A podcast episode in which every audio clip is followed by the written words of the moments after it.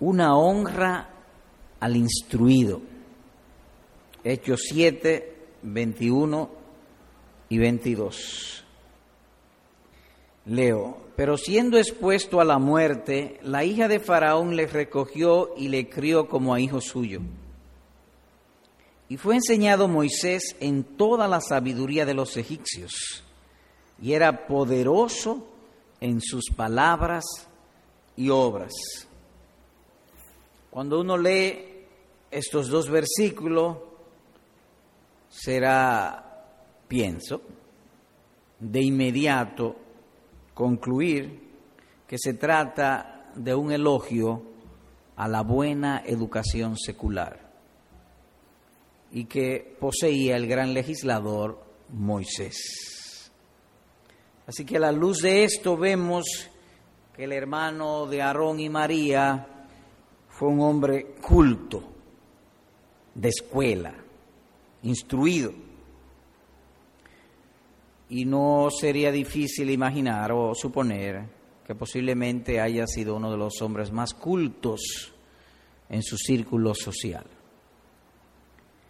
Y esto se nota más cuando uno lee el Pentateuco, lo depurado de su literatura, la manera tan precisa que escribe y tantas diferentes formas que lo hace, con sencillez, con claridad. De manera que, como dice aquí, él fue un hombre enseñado instruido. Además se infiere del pasaje que hay una relación íntima entre la labor instructiva de los padres sobre los hijos y sus resultados. Nótense el resultado. Y fue enseñado Moisés en toda la sabiduría de los egipcios y era poderoso en sus palabras y obras. O dicho de otro modo, que hay una relación directa entre la cultura actual de un hombre adulto y cómo fue educado en su niñez, a la luz de este pasaje. Así que él recibió una noble educación de su madre adoptiva, la hija de Faraón. Ella se esforzó en educarlo y él respondió siendo un buen estudiante en su, en su niñez, aplicado en sus estudios. En aquel tiempo, Egipto fue famoso por lo avanzado de su cultura y como son todos los imperios, que la grandeza demanda gran entendimiento, así también fue con ellos y todavía hay monumentos que hablan de lo avanzado que fueron ellos en ingeniería, en arquitectura y en muchísimas cosas. El punto que se desea destacar es que no desagrada a Dios que sus hijos sean personas cultas o instruidas en las ciencias humanas, tal cual fue Moisés en toda la sabiduría de los egipcios. Nuestro sermón pues será abarcando dos aspectos. Primero, la instrucción materna de Moisés. El texto dice en el verso 21, la hija de Faraón le recogió y le crió como a hijo suyo. Y dos, que Dios honra la educación cultural en las ciencias humanas. Moisés fue enseñado en toda la sabiduría de los egipcios y era poderoso en sus palabras y en sus obras. Así que vayamos primeramente al punto uno, la instrucción materna de Moisés, que dice que la hija de Faraón le recogió y le crió como a hijo suyo y fue enseñado. Es decir, que la hija de Faraón tuvo especial cuidado con Moisés, con el recién adoptado, le puso en contacto con la mejor literatura y maestros que había en Egipto y el joven o el niño respondió adecuadamente. ella procuró educarlo, instruirlo para que participase de la corte, para que fuese un hombre, un gobernante allá en el gobierno de Egipcio. Así que ella tenía grandes planes con él, porque ella estaba viendo a su futuro, al parecer era una mujer de visión, en términos seculares o humanos, así se nota porque ella lo educó pensando en el futuro. Y esto pone un sentido de vergüenza en algunos padres que profesan ser cristianos y son tan descuidados con la educación de sus hijos. Hacen gran esfuerzo para darle lujos innecesarios, para comprarle juguetes, ropa y cosas que son innecesarias, pero para hacer un esfuerzo para la educación de sus hijos suelen ser cortos. De manera que este ejemplo de una mujer siendo idólatra, pero además fue sabia, con visión en las cosas terrenales. Ella entendía que una cabeza bien instruida se le facilitaría su existencia y eso ella hizo con Moisés. Porque la cabeza o el cerebro de los muchachos suele ser como el suelo. Si no se le cultiva, crecen hierbas, abrojos, espinos y se echa a perder. Nosotros mismos, tú y yo, si son de mi edad o quizá un algo menos, hemos sido testigos de muchos muchachos, por lo menos yo recuerdo en mi escuela, compañeros, niños muy inteligentes que se echaron a perder por el descuido de sus padres, aún siendo muy inteligentes. Ahora notemos el hilo del texto. Le crió como hijo suyo y fue enseñado. Esa fue su niñez. Ahora el resultado. Y era poderoso en sus palabras y obras.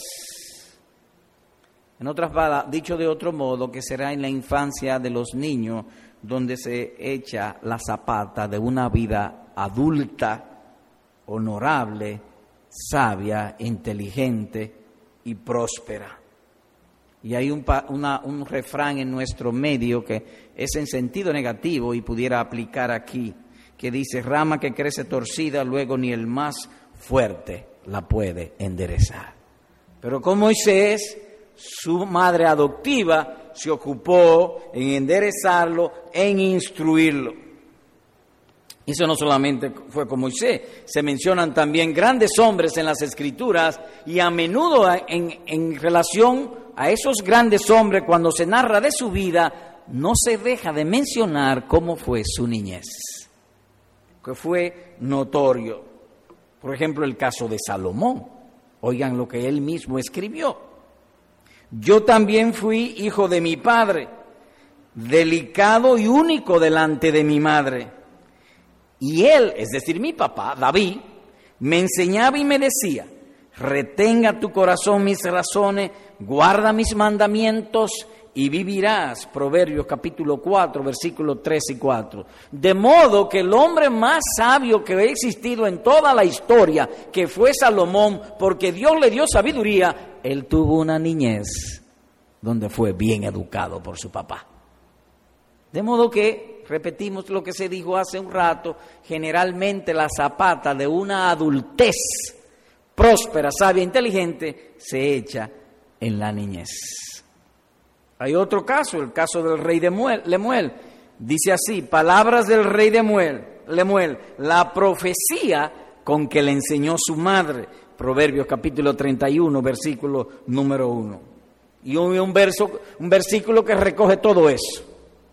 Instruye al niño en su camino y aun cuando fuere viejo, no se apartará de él. Proverbios capítulo 22, versículo número 6. Y como decían nuestros abuelos, aplicado, dándole un buen sentido, es, ellos decían, la mejor herencia dejada a los hijos es una buena educación. Y he dicho una buena educación. Y cuando digo una buena educación no me estoy limitando a, la escuela y a la universidad. Una buena educación piadosa en el hogar y que incluye o no excluye la instrucción de las ciencias humanas. Por lo tanto, sería una estupidez para un papá que trabaje y trabaje para dejarle bienes materiales a sus hijos, pero no cuida el corazón del que va a disfrutar esos bienes. De modo que los bienes materiales pudieran echarlo a perder. O como alguien ha dicho, sería tonto comprar un zapato hermoso, lujoso, costoso para un pie deformado. O cuán feo es un rico que no tenga cerebro. Eso sí es feo. Una gente rica, poderosa y que no sepa ni hablar. ¿No es eso así? Seguro que es así. Aún en cosas menores, los ricos cuando compran un perro de raza, lo primero que hacen es que lo entrenan. ¿Cuánto más debieran hacer los papás con sus hijos?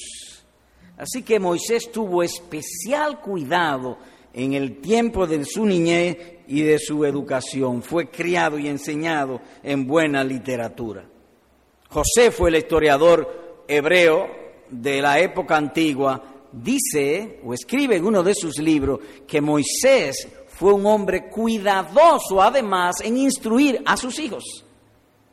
Y eso parece evidenciarse como él escribe en Deuteronomio capítulo 6, que escribe de esta manera, cuando dice, estas palabras que yo te mando hoy estarán sobre tu corazón y las repetirás a tus hijos y hablarás de ellas estando en tu casa y andando por el camino y al acostarte y cuando te levantes. Deuteronomio 6, versículos 6 y 7.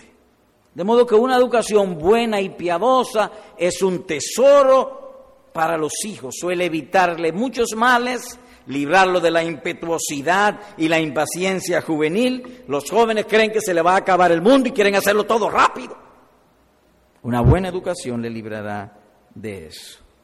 En ese sentido debo hacer un paréntesis aquí y elogiar a los hermanos de esta iglesia que hace 17 años se unieron para fundar un colegio y criar a sus hijos en, en las verdades del Evangelio que ellos crecían. Y hay que ver los buenos frutos que eso ha dado al transcurrir el tiempo. Los estudiantes del colegio que han hecho esos padres aquí, ya en octavo curso aventajan a todos sus compañeros, saben sus clases y además de eso saben inglés.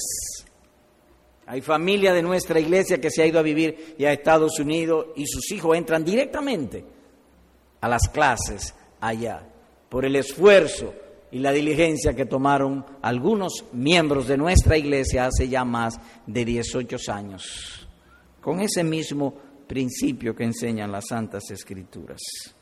En segundo lugar, primero la educación o la niñez, cómo fue la educación en la niñez de Moisés, y en segundo lugar, Dios honra la educación cultural. Dice allí, fue enseñado en toda la sabiduría de los egipcios y era poderoso en sus palabras y obras. Así que el escritor divino enfatiza la cultura que poseía Moisés en toda la sabiduría de los egipcios. No es que él conocía todo lo de los egipcios, sino en su sentido hiperbólico o una exageración que se da para acentuar algo bueno. Eso hace el escritor divino aquí. Él era entendido en toda la sabiduría de los egipcios. Así que es una expresión en buen sentido para denotar, o que aparentemente era un hombre que en asuntos culturales era por encima del promedio de los de su época. Y como alguien ha escrito, he aquí pues a Moisés el gran profeta a quien Dios habló cara a cara, siendo elogiado por su destreza en las enseñanzas de una nación idólatra como Egipto. En tiempo presente se pudiera afirmar que una buena educación en materia secular o de ciencia terrenal o universitaria es un don de Dios. Termina la cita. De manera que allí, en el pasaje, Esteban, inspirado por el Espíritu Santo, destaca. Fue enseñado en toda sabiduría. No era un hombre bruto, era un hombre inteligente, porque dice toda. Así como él tenía mucho conocimiento. Es como si hubiese dicho, Moisés, él tenía tres doctorados de la Universidad de París. Sería la idea que quiere destacar allí. Era un hombre hábil, capaz, sabio es pues un ornamento del Evangelio que un ministro de Dios sea además instruido en ciencias humanas. Eso es un ornamento del Evangelio. Y hay un reto para los líderes de esta iglesia. Gracias al Señor, los líderes de esta iglesia, todos tienen títulos universitarios. Casi toditos. Es decir, que ellos tienen mucha materia y pueden dar mucho. Pueden ampliar. Les sería mucho más fácil. La Biblia destaca ese, ese, eso en otros hombres. Mire, por ejemplo, un caso. Vayamos a Daniel capítulo 1, por favor. Verso 17. Voy a leer el verso 4 y el verso 17. 3 y 4 y 17, leo.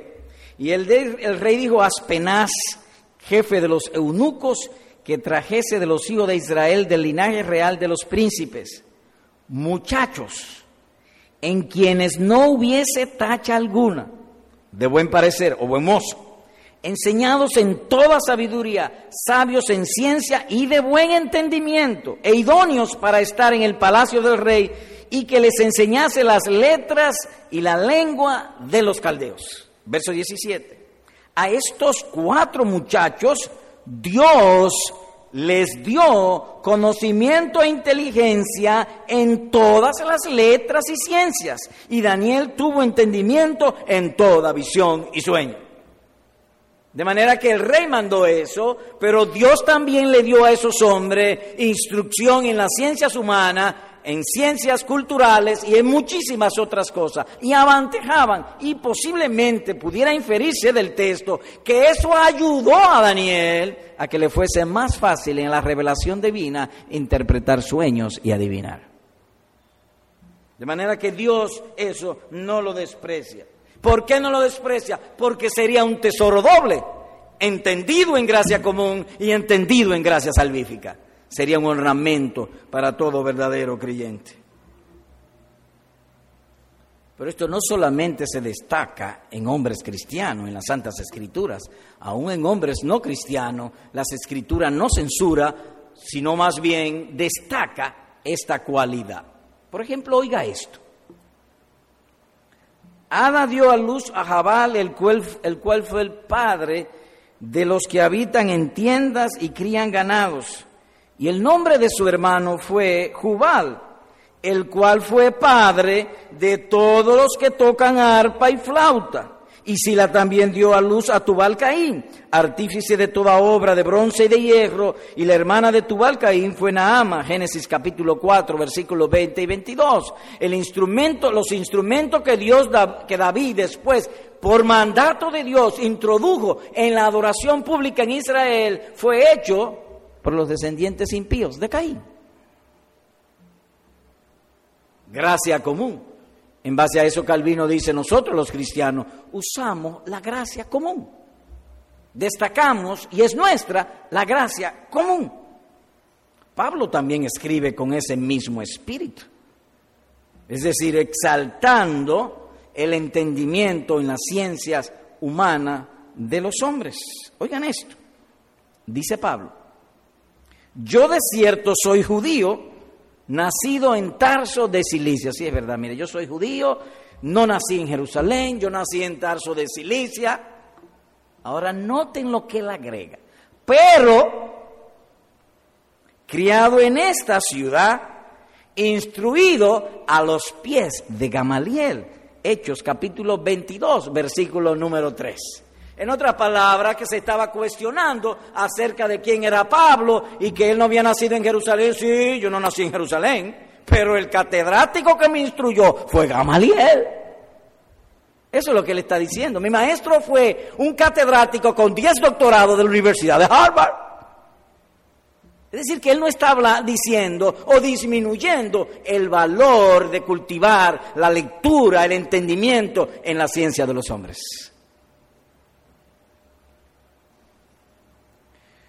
Dios entonces destaca y honra en cuanto a la gracia común a, los, a las personas que cultivan los deleites del intelecto y el quehacer científico.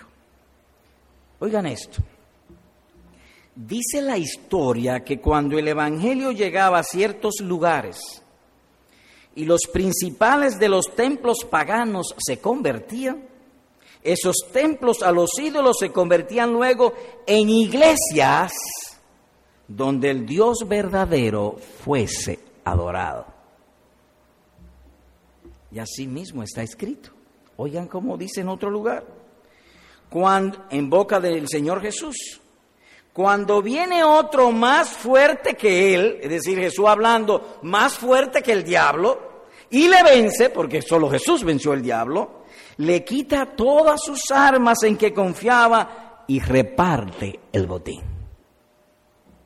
Y Pablo agrega, un ídolo nada es en el mundo y no hay más que un Dios. Lucas 11:22, primera los Corintios capítulo 8, versículo número 4.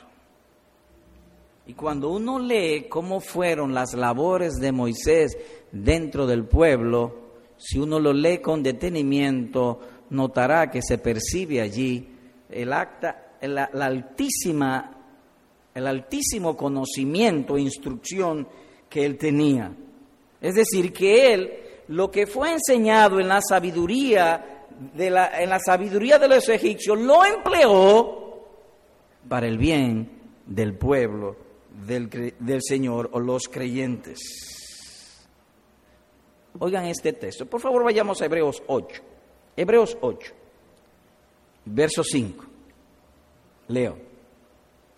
Los cuales sirven a lo que es figura y sombra de las cosas celestiales, como se le advirtió a Moisés cuando iba a erigir el tabernáculo, diciéndole, mira, Haz todas las cosas conforme al modelo que se te ha mostrado en el monte. A Moisés se le mostró un modelo en el monte. Él lo vio, entonces cuando bajó del monte, él hizo el modelo igual a como se le había mostrado. De manera que además tenía buena memoria, buen entendimiento y podía captar con facilidad. Por lo tanto, no es lejano suponer que Moisés tenía amplios conocimientos de arquitectura, matemática e ingeniería, porque le bastó con ver un edificio y lo copió igualito. Decir, un hombre de entendimiento. Dicho de otro modo, que la, la, educación que le dio la hija de Faraón le capacitó para hacer de fácil entendimiento y comprender con facilidad asuntos científicos. Pudiera decirse que él tenía lo que ahora se llama una buena lectura comprensiva, un buen entendimiento. Cuando digo buen entendimiento me refiero a lo siguiente. Hay personas que oyen algo y, y su entendimiento suele ser tangencial. La tangente es la línea recta que toca un punto del círculo. Eso es la tangente. Entonces no son de buen entendimiento, porque su entendimiento es tangencial. ¿Y qué significa un entendimiento tangencial? Bueno, creo que el hermano Moisés me contaba una vez una historia de una persona que tenía un examen en la universidad y eran dos temas, los insectos y los elefantes. Pero él no era de buen entendimiento. Entonces en el examen él estudió nada más los insectos pero le salieron que hablara de los elefantes. Pero él era tangencial. Entonces él comenzó su examen, a responder su examen, los elefantes vienen en África, entonces, y a veces los insectos se le posan encima y no volvió a hablar más de los elefantes, sino solo de los insectos. Hay gente que oye una cosa y hablan de otra. Moisés no era así. Moisés parece ser un hombre de buen entendimiento o de lo que llamamos lectura comprensiva, que leen y podían entender con facilidad. Moisés además dice la escritura que posiblemente era un buen ingeniero supervisor. Oigan cómo dice en otro lugar. Y vio Moisés toda la obra y he aquí que la habían hecho como Jehová había mandado y los bendijo. Éxodo capítulo 39, versículo número 43. De modo que Moisés poseía las cualidades de un buen líder. Un buen líder sabe dar instrucciones precisas y dar seguimiento, supervisa. Eso encontramos en Moisés. Él vio toda la obra, la revisó, la examinó, es decir, que fue un supervisor, sí está bien. Y bendijo al pueblo. En otras palabras, él dijo, oh, son fieles, han hecho como se le ha mandado. Además se destaca que Moisés fue el hombre más sabio que hubo sobre la tierra, pero nunca usó, usó su altos conocimiento para avergonzar, ni para detractar, ni para humillar. Lo usó siempre con este solo propósito, llevar los hombres a Dios, mantener la paz y la unidad dentro del pueblo. En otras palabras, era un hombre poderoso en sus palabras y en sus obras pocas cosas le preguntaba al pueblo que él no supiera responder. Y si no sabía responder o ignoraba el asunto, él iba en oración a Dios, preguntándole humildemente que le diera más luz. En una ocasión se encontró a un hombre cortando leña en el día de reposo y entonces eh, el pueblo lo trajo y le dijo, ¿qué hacemos? Y él dijo, no, yo no sé. Fue a Dios en oración, ¿qué hacemos? Y Dios dijo, ejecútenlo. Pero el punto es que él era sabio, pero también humilde. Además de eso, encontramos en él que era un hombre de copioso discurso. Deuteronomio significa repetición de la ley. Y en Deuteronomio capítulo 5, versículo número 1, dice de la siguiente manera, que empezó, perdón, Deuteronomio capítulo 5, versículo número 1 llamó Moisés a todo Israel y les dijo, oye Israel, los estatutos, los estatutos y decretos que yo pronuncio hoy en vuestros oídos, aprendértelos y guardártelos para ponerlos por obra. Deuteronomio 5.1. Pero hasta Deuteronomio 31 es un solo discurso. Aparentemente él escribió y discursió todo eso en un solo día o lo escribió o se lo dijo de memoria, no lo dice bien el texto, pero sea una u otra, era un hombre de mucho entendimiento. Su estilo era un hombre preciso, claro, entendible. Además se trabajaba hasta el cansancio. En otro lugar dice de él, Aconteció que el día siguiente se sentó Moisés a juzgar el pueblo y el pueblo estuvo delante de Moisés desde la mañana hasta la tarde. Éxodo capítulo 18, versículo número 13. Así que la gente buscando consejería en Moisés era una fila enorme, desde la mañana hasta la tarde. Pero con todo eso, él era un hombre manso y humilde. Mientras más instruidos son los hombres como lo fue Moisés, más humildes y conscientes de su insuficiencia espiritual son. Lo mismo encontramos en Pablo.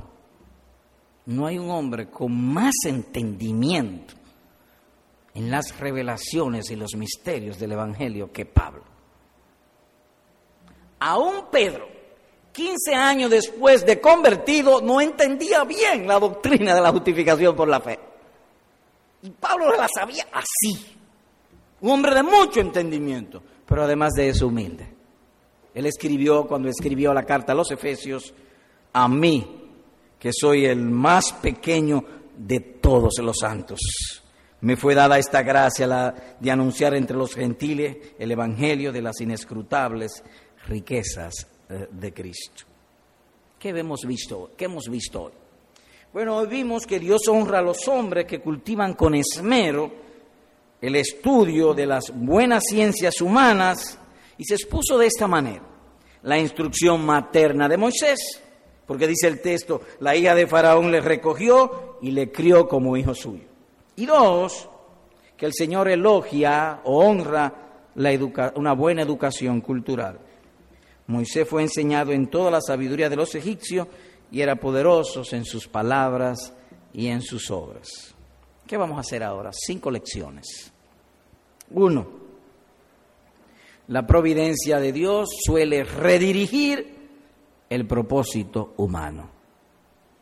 La hija del rey adoptó a Moisés, se propuso educarlo en los mejores centros universitarios de Egipto, ponerlo o prepararlo para que gobernase junto con Faraón o al lado del Faraón o sustituto de Faraón, no sabemos. En cambio Dios lo llamó para ser gobernante y libertador de su pueblo Israel. La hija de Faraón pensó en el bien de Egipto, Dios pensó en el bien de Israel y de la iglesia. Así que muchas veces Dios usa la diligencia y saber de un hombre para traer efectos diferentes a lo que ese hombre se había propuesto. Judas lo hizo por dinero, Caifás por venganza, Pilato por la protección de César, en cambio Dios decretó salvar el mundo con la muerte del Señor Jesucristo. El caso de Calvino, en el tiempo que le tocó vivir a Calvino, lo importante era estar relacionado con el papado de Roma porque eso representaba alta sociedad, dinero y fama. Así que los padres de Calvino dijeron, tenemos que mandarlo a la Universidad de París y que él sea un buen abogado, un hombre de reputación y que sea rico. Pero Dios tenía otros planes.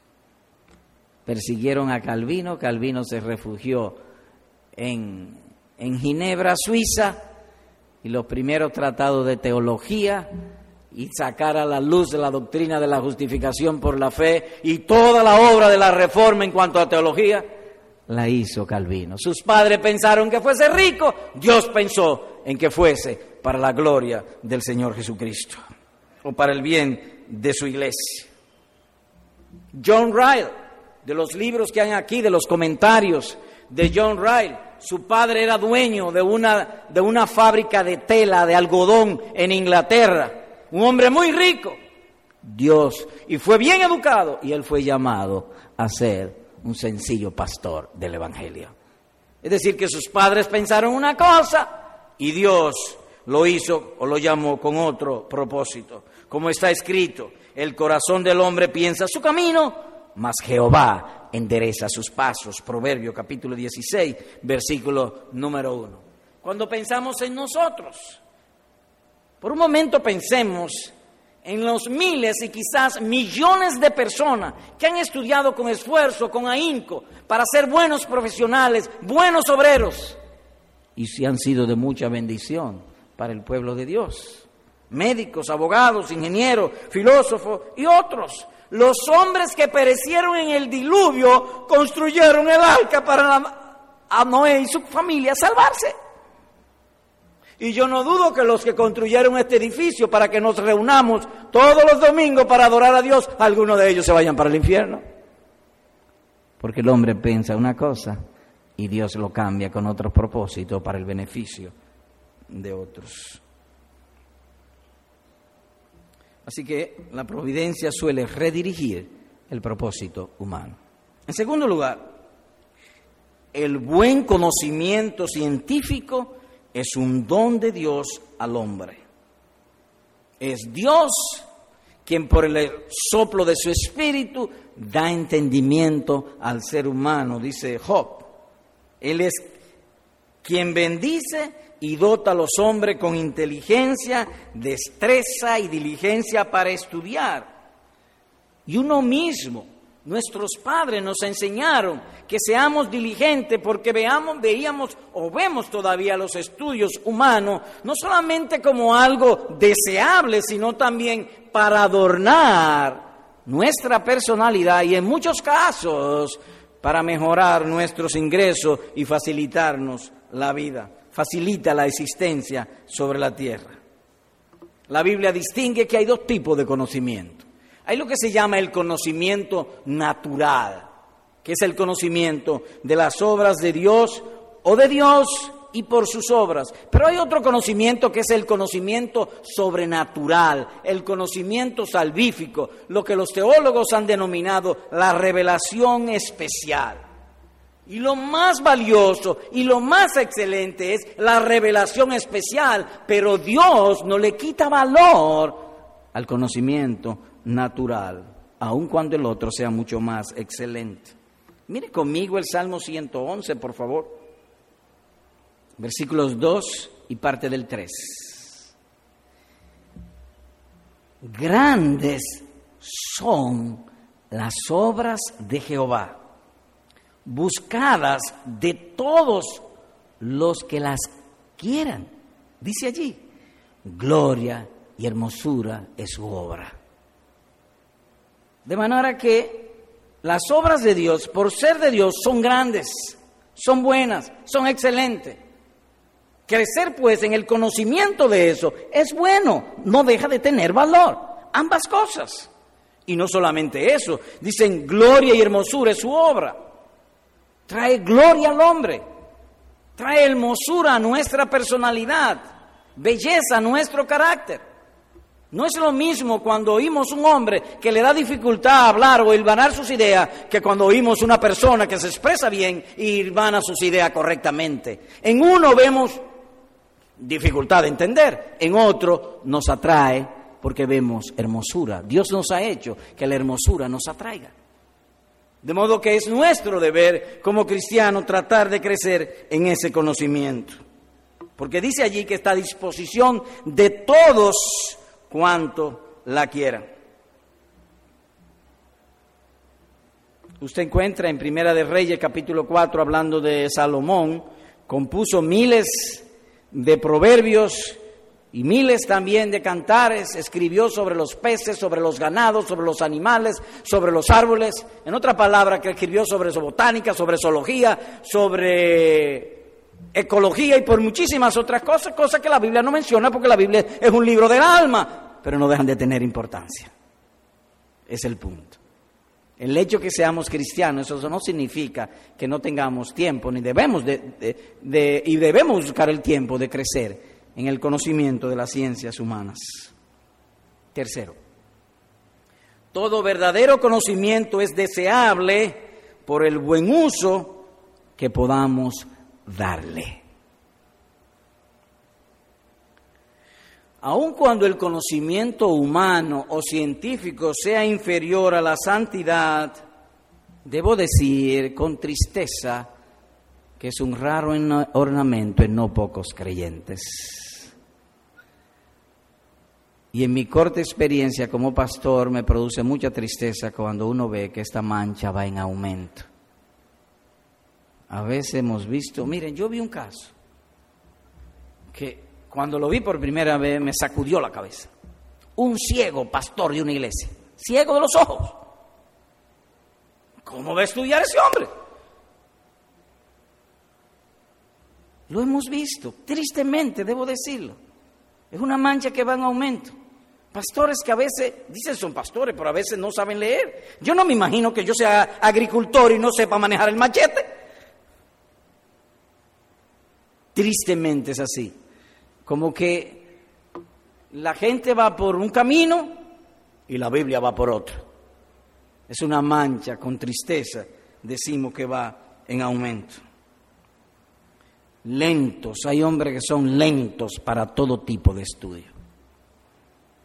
Y aquí apliquen algunos también. Porque debiendo ser ya maestros, no dejan de estar siempre sentados recibiendo enseñanza. Hay que volver a repetirle las mismas cosas.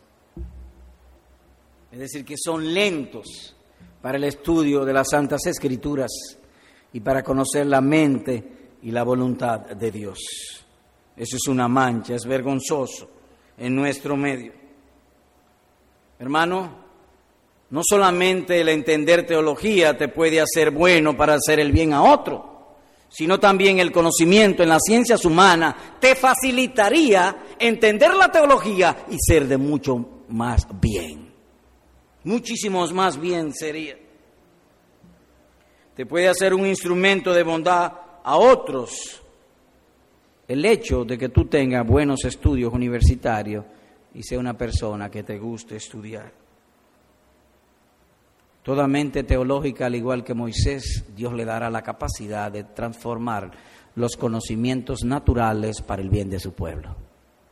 Él fue entendido en toda sabiduría de los egipcios, pero eso lo transformó con la mente teológica de una nación idólatra.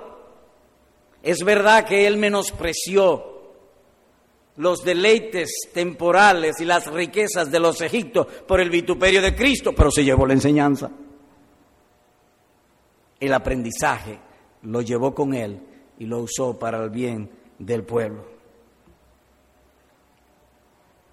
Mire conmigo, por favor, en Hechos 17. Vayamos allá, Hechos 17. Versículos 22 y 23. Leo.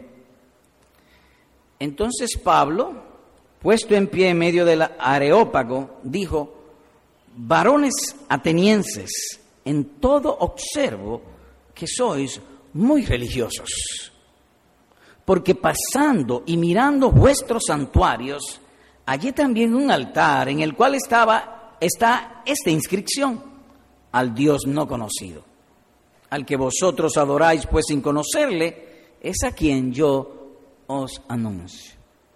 ¿Qué notamos aquí de Pablo? Que era un hombre observador, observador los asuntos relacionados con su fe. Vio pasando por un sitio, para decirlo de este modo, vio un santuario y vio esa inscripción. También adoramos al Dios no conocido para abarcarlo todo, para que no se nos quede nadie. Y cuando Pablo fue presentado en el Areópago, el Areópago sería como el centro de la cultura en París en este tiempo. Eso sería el Areópago, donde se reunían los grandes filósofos a hablar de sus filosofías. ¿Cómo los refutó Pablo? Con un escrito de ellos mismos. Es decir, que él no despreció lo que ellos escribían, lo leyó, con una mente teológica lo razonó y allí lo usó para ganar algunos para Cristo. Es decir, que era un hombre que amaba el conocimiento. Como dicen por ahí, el saber no ocupa lugar. Hermanos, la Biblia tiene mucho de alta literatura, poesía, historia, retórica, ciencia, matemática, física, química, medicina, justicia, sociología, psicología, leyes, cultura, arqueología, ecología. De modo que si tú tienes un buen entendimiento en las cosas de este mundo, esas cosas te, ayudarían a que sea más fácil entender y comprender las Santas Escrituras. Hay verdades en la Biblia que tú no la puedes entender a menos que entienda o haya leído de la cultura de ese tiempo. Por eso es que hay en estos tiempos mucha herejía, porque hay mucha liviandad. La gente lee en la Biblia una cosa y ya lo, no se atienen a la cultura o para entenderlo en todo su contexto, lo tuercen, como dice Pablo, para Pedro para su propia perdición. Así que en este sentido, el caso de Moisés, harto elocuente, de que todo conocimiento o buen conocimiento es deseable para el buen, por el buen uso que podamos darle. Cuatro. Si el Señor te ha dado buenos conocimientos, entonces procura usarlo sazonado con santidad. Vivimos en una época donde el pan de cada día es la exaltación del hombre, la idolatría, la idolatría humana. Usted no ha oído que hay programas buscando un ídolo. Es literal eso. Los hombres idolatran unos a otros. Están buscando la gloria de unos con otros. Y nosotros no escapamos a la influencia nefasta de la filosofía de este mundo, a tal punto que pudiéramos ser arrogantes, soberbios y no darnos cuenta. No estamos nosotros exentos de eso. Hermanos, los favoritos del diablo son que tengan un gran cerebro, pero que no tengan corazón piadoso. Cuidémonos pues. Recordemos que fuimos comprados por la sangre de Cristo con este propósito, para la gloria de Dios y el bienestar de su iglesia. En tiempo del Señor Jesús no hubo hombre más instruido que los escribas y, fariseos. Nadie más instruido que ellos. Hombres de alta intelectualidad, pero tampoco no hubo enemigos más acérrimos de las doctrinas y de la persona de Cristo que ellos mismos. Por lo tanto, todo conocimiento tratemos de santificarlo. Que sea pues nuestra oración, Señor, haznos crecer en la gracia y en el conocimiento de nuestro Señor y Salvador Jesucristo, según dice segunda de Pedro capítulo 3, versículo número 8.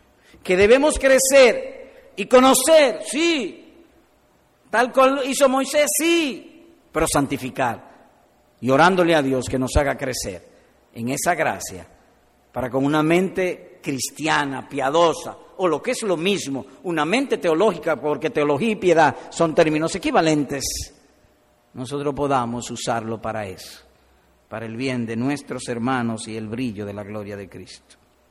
Finalmente, quiero hablar a los amigos, a los hijos de nuestros hermanos.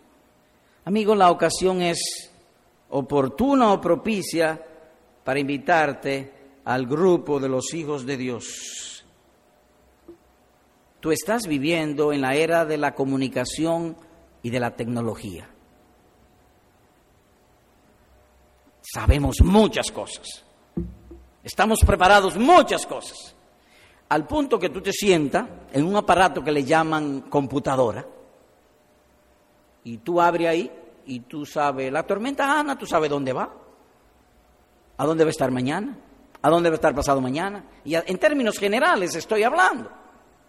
Amigo, ese es el mundo en que vivimos. La computadora te da muchísima información. Basta que tú quieras conocer algo, lo mete en internet, hay un sitio que le llaman Google, y te da conocimiento. De una vez. Es más, asuntos de medicina. Los otros días estaba yo preocupado con un asunto de medicina, entré al internet, ra, ra, lo leí, ah, no era como yo pensaba, ah, qué bien. De modo que tú vives en una época de mucho conocimiento, querido amigo. Y espero que tú también ames el conocimiento. Y te invito pues a venir a Cristo. Y que ese conocimiento tú puedas usarlo como lo usó Moisés, para la gloria de Dios y el bienestar del pueblo creyente sobre la tierra.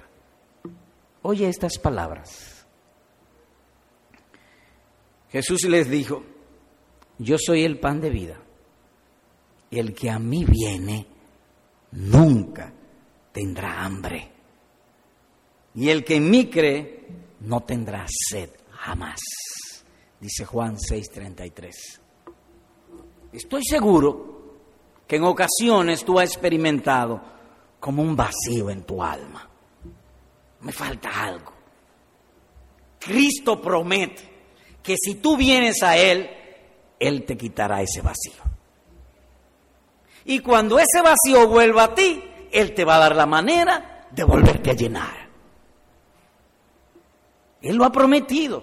Y Él ha dicho, los cielos y la tierra pasarán, pero mi palabra no pasará. Así que querido amigo, te repito, Jesús dice, yo soy el pan de vida.